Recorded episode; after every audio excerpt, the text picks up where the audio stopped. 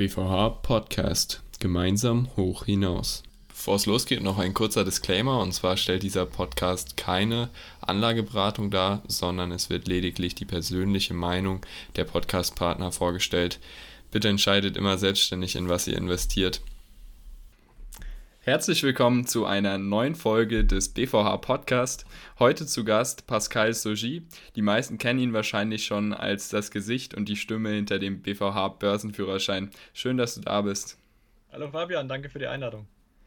Wir machen es mit unseren Gästen zu Beginn immer so, dass wir einen kleinen Fragenhagel haben. Das heißt, ich stelle dir viele schnelle Fragen und versuchst möglichst schnell eine Antwort zu finden. Bist du bereit dafür? Bin bereit. Sehr gut. Wie heißt du? Pascal Sogi. Woher kommst du? Aus Karlsruhe. Beschreib dich in drei Worten. Zuverlässig, ehrgeizig und wissbegierig. Bist du eher ein Frühaufsteher oder ein Langschläfer? Eher Langschläfer, aber die Kinder lassen mich meistens nicht so lang schlafen. Der BVH für dich in drei Worten? Hoch hinaus und äh, weit ins All. Aktiv oder passiv investieren? Aktiv. Stell dir vor, du bist für einen Tag Bundeskanzler, was würdest du als erstes verändern? Die Steuergesetzgebung. Warum stehst du jeden Morgen auf? Um den Vormittag mit meiner Familie zu verbringen und meinen Kindern. Das ist auch ein sehr schöner Abschluss. Das war es auch schon mit dem Fragenhagel. Jetzt kommen wir zu den Fragen, wo wir uns gerne mehr Zeit lassen können. Du bist ja auch ein BVH-Alumni und bist immer noch ähm, ab und zu aktiv. Wie bist du denn damals zum BVH gekommen und was hast du studiert? Ich habe in Karlsruhe Wirtschaftsingenieurwesen studiert und da war das auch, wo es eine Regionalkonferenz gab, wo jemand vom Dachverband da war, der ja gemerkt hat, dass ich eben aktiv Fragen stelle und interessiert bin. Und der meinte dann, wir brauchen dich unbedingt im Dachverband, bewirb dich doch. Und dann habe ich gesagt, okay, ich weiß aber gar nichts über den Dachverband. Dann habe ich gesagt, egal, da gibt es ein Treffen, da sind alle dabei, die Interesse haben, mitzuarbeiten. Und dann habe ich gesagt, okay, dann bewerbe ich mich da mal. Und dann war ich direkt beim ersten Treffen dabei und dann hieß es, ja gut, du bist in der engeren Auswahl. du bist äh, einer von den Vorständen vom BVH und ich bin dann Vorstand Projekte geworden. Eigentlich wollte ich Finanzen machen, was ich auch schon bei meinem lokalen Verein in Karlsruhe gemacht habe für drei Jahre. Und da äh, war die Stelle aber schon besetzt von einem anderen Vorstand und dann bin ich Vorstand Projekte geworden im BVH und habe mich dann eben auch um den BVH Börsenführerschein mitgekümmert und habe den dann auch erstmalig als Webinar durchgeführt 2014 und seitdem mache ich das eigentlich jedes Jahr zweimal weil es mir einfach so riesig Spaß macht, hier die Präsentation zu halten und äh, habe dann auch mit einem All-Stars-Team gegründet, um eben die lokalen Börsenvereine dabei zu unterstützen, wenn sie eben keine Referenten finden, beziehungsweise aus dem eigenen Team niemand haben, der sich das zutraut, vor einer größeren Menge von Studenten eben diese Vorträge zu halten. Und so haben wir immer einen Referentenpool, der auch kostenfrei angefragt werden kann von den lokalen Vereinen über den BVH. Kannst du noch mal kurz erklären, was der Börsenführerschein so alles beinhaltet?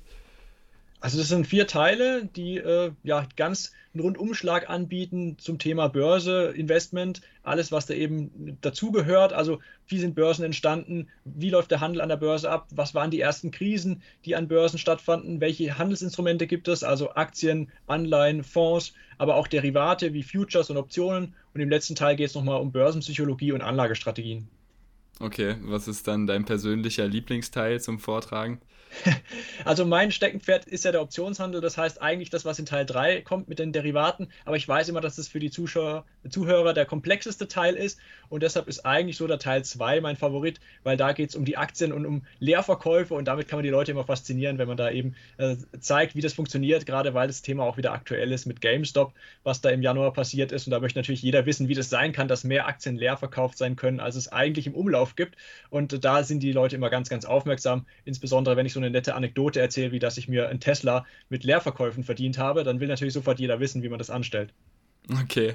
Hast du da von den Derivaten Gebrauch gemacht, wo du im Teil 3 von sprichst, beziehungsweise was sind überhaupt Derivate?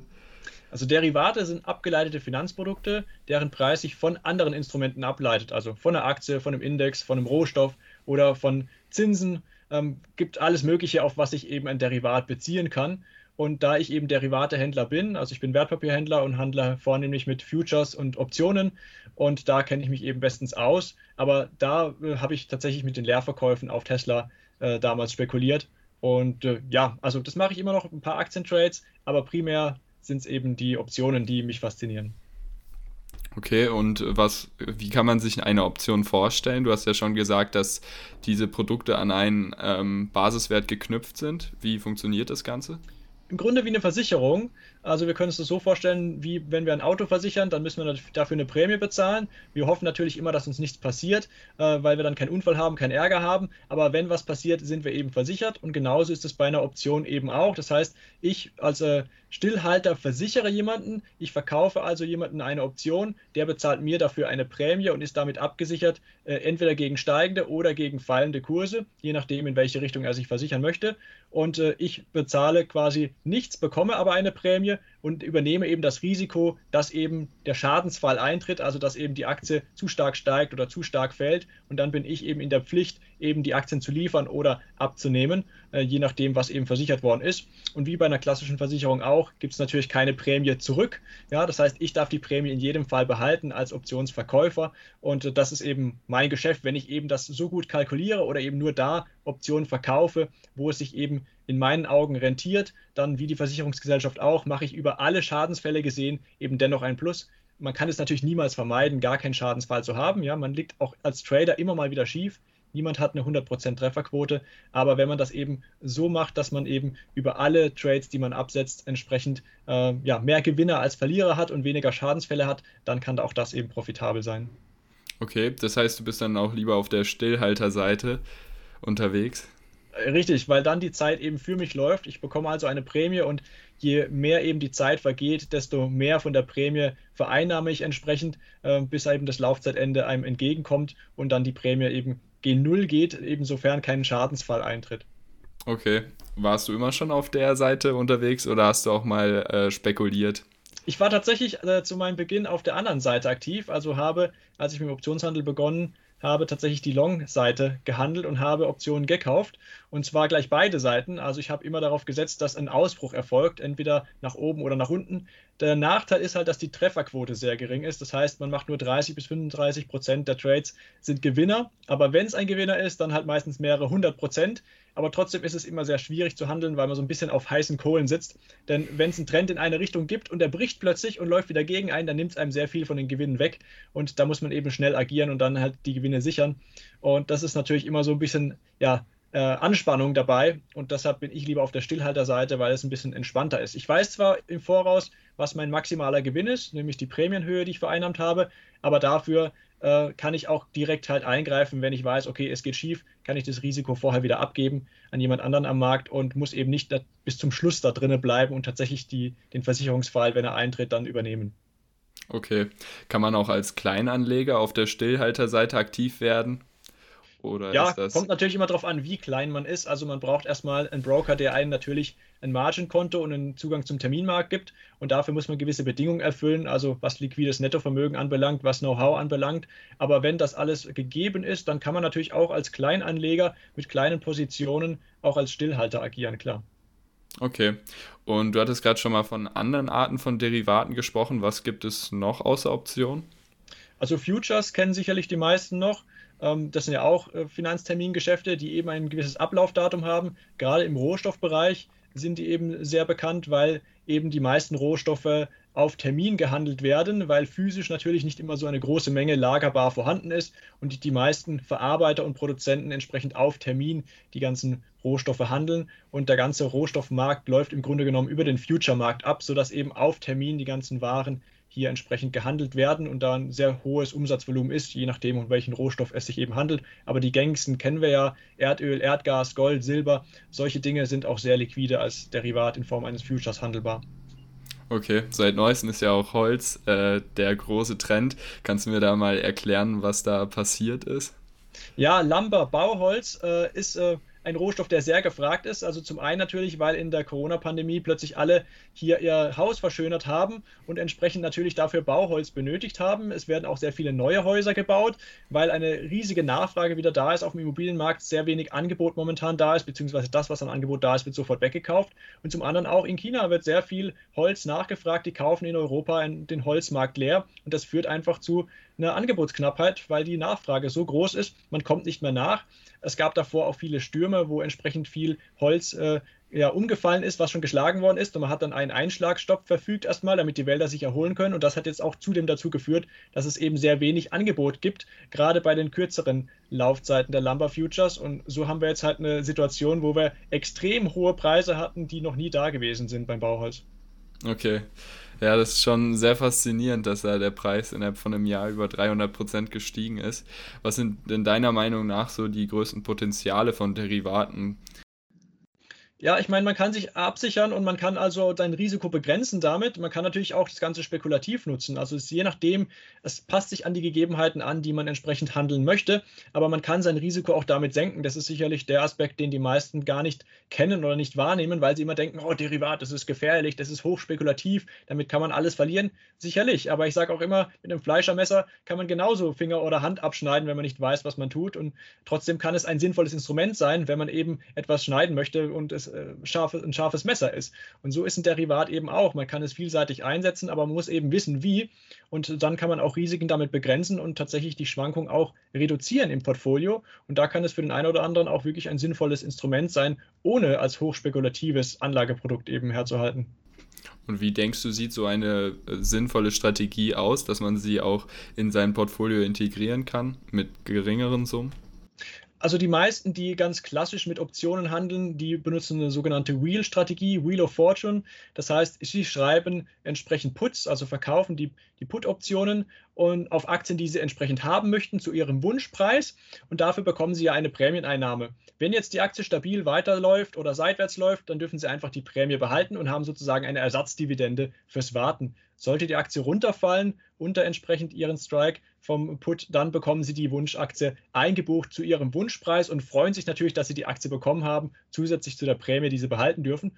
Und wenn Sie die Aktie jetzt drin haben, dann können Sie zusätzlich noch Calls draufschreiben und entsprechend dann, wenn die Aktie zu stark steigt, werden die Aktien wieder zu ihrem Wunschpreis ausgebucht und Sie haben sie quasi automatisch verkauft mit einer zusätzlichen Prämieneinnahme. Das ist so eine Strategie, die sehr viele äh, normale Kleinanleger eben fahren, weil man hier eben ja in dem Sinne begrenzte Risiken hat, dass eben nur die Aktie äh, fallen kann, beziehungsweise wenn es nach oben geht, wird einem die Aktie eben wieder abgenommen, aber man bekommt einen festen vordefinierten Verkaufspreis und die Prämie, die man ja sowieso behalten darf von der Option.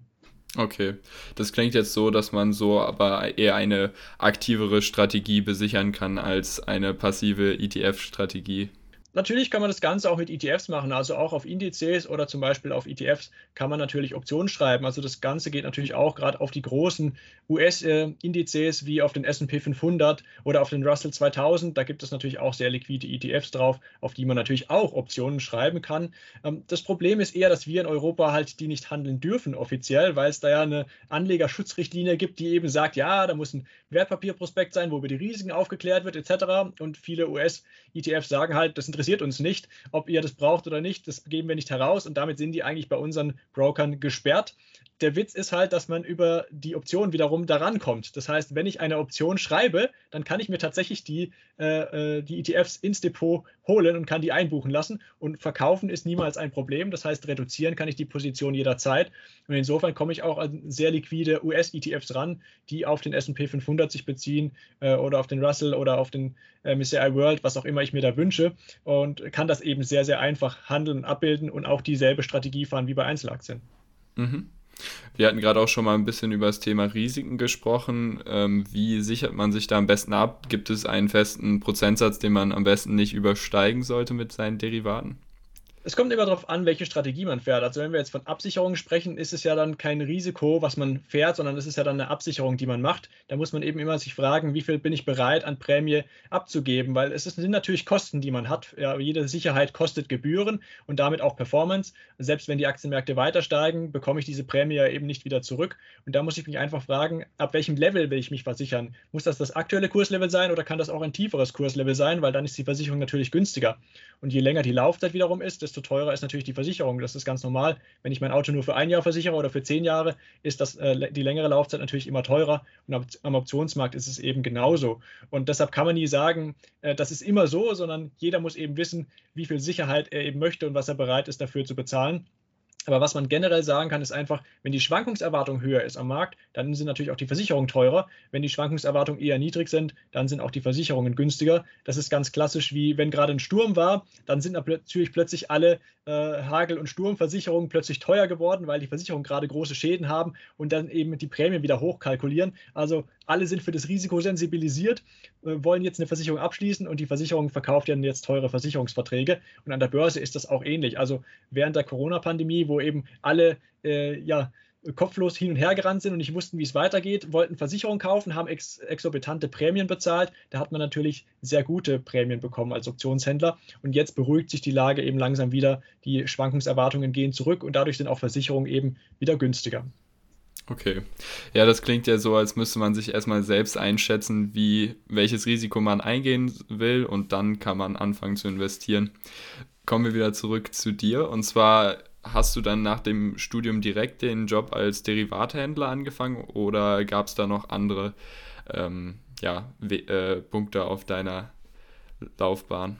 Ja, es war tatsächlich so, ich habe ein Praktikum gemacht bei einer großen Bank habe da im äh, Privatkundenbereich gearbeitet, im Zertifikatebereich und habe da das Ganze mal aus der anderen Sichtweise eben kennengelernt, äh, wie eben so eine Bank solche Produkte strukturiert, wie die verkauft werden und habe da die Kundenanfragen beantwortet per E-Mail, per Telefon. Das war super interessant, hat mir richtig viel Spaß gemacht, die sechs Monate da. Aber ich habe mir irgendwie gesagt, nach den sechs Monaten, das kann es nicht sein, das kann ich auf jeden Fall nicht bis zu meiner Rente machen, auch wenn das spannend ist, sind die Fragen doch immer wieder ähnlich, die die Kunden da stellen. Und es ist auch sehr, sehr anstrengend, ja. Äh, zum Beispiel habe ich immer gedacht, ich bin so nah am Markt dran, ich weiß dann immer genau, wo der Kurs steht. Und ich hatte einen Mitpraktikanten, mit dem bin ich dann abends rausgelaufen, habe ich gesagt, du, wo hat denn heute der DAX geschlossen? Da hat er gesagt, keine Ahnung, ich habe nicht einmal auf den Bildschirm schauen können heute. Weil wir mhm. waren so nah dran, dass wir dann doch wieder zu nah dran waren, sodass wir gar nicht mehr die Zeit hatten, überhaupt die Kurse wirklich zu verfolgen, weil wir einfach so viel zu tun hatten. Und da habe ich gesagt, das ist dann auch nicht das, was ich mir vorgestellt habe. Äh, und deshalb versuche ich mich erstmal in der Selbstständigkeit mein eigenes Optionsdepot zu handeln. Ich habe damals schon während meinem Studium eben Optionen gehandelt und habe gesagt, ich versuche das einfach mal ein Jahr, wie das funktioniert, wenn ich das eben Vollzeit mache. Und das lief relativ gut im ersten Jahr. Dann habe ich gesagt, ich mache noch ein weiteres Jahr hängig dran, um zu schauen, wie das funktioniert. Und das lief äh, noch besser als das Jahr davor. Und da habe ich gesagt, na, dann bleibe ich natürlich dabei. Warum soll ich jetzt noch in ein Angestelltenverhältnis gehen, wo ich eben meine Zeit jemand anderem widme, anstatt das Ganze eben für mich zu tun und mein Portfolio zu verwalten, beziehungsweise für Familienmitglieder. Und das ist das, was ich heute eben immer noch tue. Nebenher gebe ich noch ähm, Coachings in dem Bereich äh, weil ich eben ja immer Spaß daran habe, anderen dieses Wissen zu vermitteln, wie beim Börsenführerschein eben auch. Und das ist so ein, ein zweites Standbein geworden. Ah, sehr schön. Wer sollte denn deiner Meinung nach mit Derivaten handeln, beziehungsweise äh, einen ähnlichen Weg dann einschlagen wie du? Also auf jeden Fall jemand, der ein bisschen emotional gefestigt ist, weil es gibt immer Auf und Ab an den Märkten und wenn man das nicht aushält, dann ist es, glaube ich, nichts, äh, dass man hier im Risiko steht, weil du weißt natürlich nicht im Voraus, was du an einem Tag verdienen wirst oder was du in einem Monat bekommen wirst. Es kann mal äh, exorbitant viel sein, aber es kann natürlich auch mal relativ wenig sein und du musst auch mit Verlusten umgehen können, weil das gehört zwangsläufig dazu. Es ist nicht jeder Tag ein Gewinnertag, aber das ist ganz normal im Trading und damit muss man einfach umgehen können. Aber viele können das nicht. Die sagen immer, ah, ist das nicht hochgefährlich? Und ich sage immer, alles ist gefährlich. Auch als Angestellter lebst du äh, in der Situation, dass dein Arbeitgeber dich kündigen kann und dann weißt du nicht, was am nächsten Tag ist. Aber das ist halt eine andere Art von Gefahr, weil du immer weißt, selbst wenn du krank bist, bekommst du ein festes Gehalt. Und das ist bei mir halt anders, weil ich halt im Risiko stehe mit meinem Geld sogar. Das heißt, nicht nur, dass ich keine keine Gehalt bekomme, sondern dass ich äh, sogar noch von meinem Kapital etwas verlieren kann. Und das ist etwas, was viele emotional gar nicht äh, in der Lage sind, eben zu verarbeiten und zu verkraften. Und deshalb ist das definitiv kein Beruf, den jeder einfach ausüben kann. Okay.